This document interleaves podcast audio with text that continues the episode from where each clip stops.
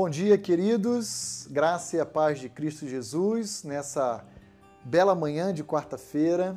Um prazer reencontrar a todos e nós iremos continuar prosseguindo, aprendendo cada vez mais a como lidar com a pressão, com o sofrimento, com as provas, com as dificuldades, com as privações. Muito dessas, dessa realidade que nos alcança e nos entristece é fruto de mais escolhas que eu e você podemos tomar ao longo da vida. Por exemplo, se eu me enrolo no meu orçamento e acabo tendo que pegar um empréstimo, eu comprometo uma parcela da minha renda durante aquele período contratual. E isso tende a nos limitar, a privar a nossa própria renda de aquisição de outros bens que nós gostaríamos de oferecer à nossa família durante aquele período em que eu estou pagando o empréstimo, por exemplo. Muitas dessas privações, dificuldades são frutos de mais escolhas.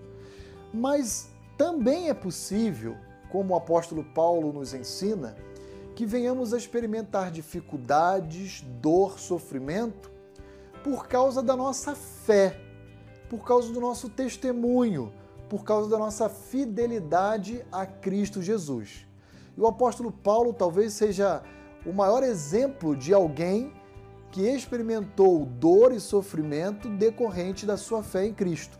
Segunda carta do apóstolo Paulo à igreja de Corinto, capítulo 11, dos versos uh, ah, 24 a 27, ele descreve um pouquinho da dor e do sofrimento que ele experimentou nesse breve, nessa breve passagem, nesses pequenos versos.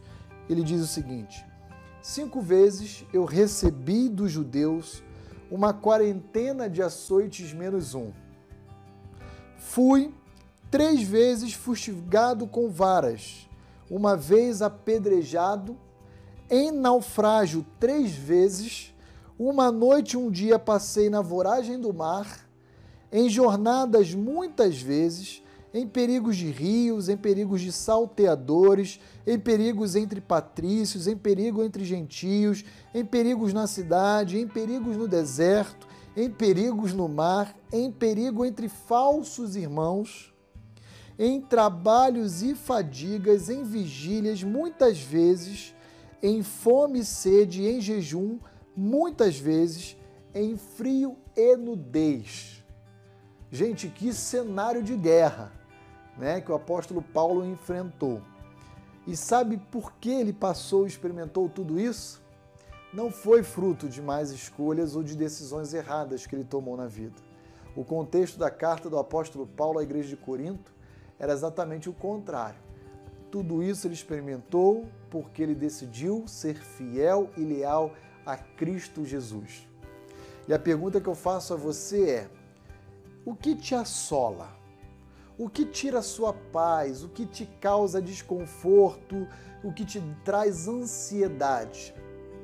Olhe para o exemplo do apóstolo Paulo e perceba que Deus nunca o abandonou, sempre esteve com ele. E a graça de Deus em Cristo Jesus sempre o sustentou. No frio, na nudez, na fome, na escassez, no naufrágio, passou um dia e uma noite à deriva em mar aberto. E ele diz: Fui açoitado com 40 menos um, fui envergonhado, humilhado, exposto e até mesmo apedrejado. Diante do exemplo de Paulo, o que é a nossa luta perante a experiência de vida de Paulo?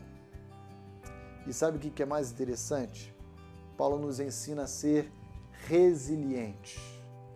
Ele nos diz: nós podemos enfrentar e superar cada uma dessas dificuldades que Deus nos põe à prova, confiando na graça, na bondade e na soberania desse Deus que governa e controla toda a história. Portanto, independentemente do mal que lhe alcança, creia na suficiência de Deus, que Ele é capaz de fazê-lo superar e o atravessar, ultrapassar todo e qualquer obstáculo que se colocar diante de mim e diante de você. Que Deus abençoe a nós, a mim e a você, Igreja de Cristo Jesus, e nos ajude a sermos cada dia mais cristãos resilientes.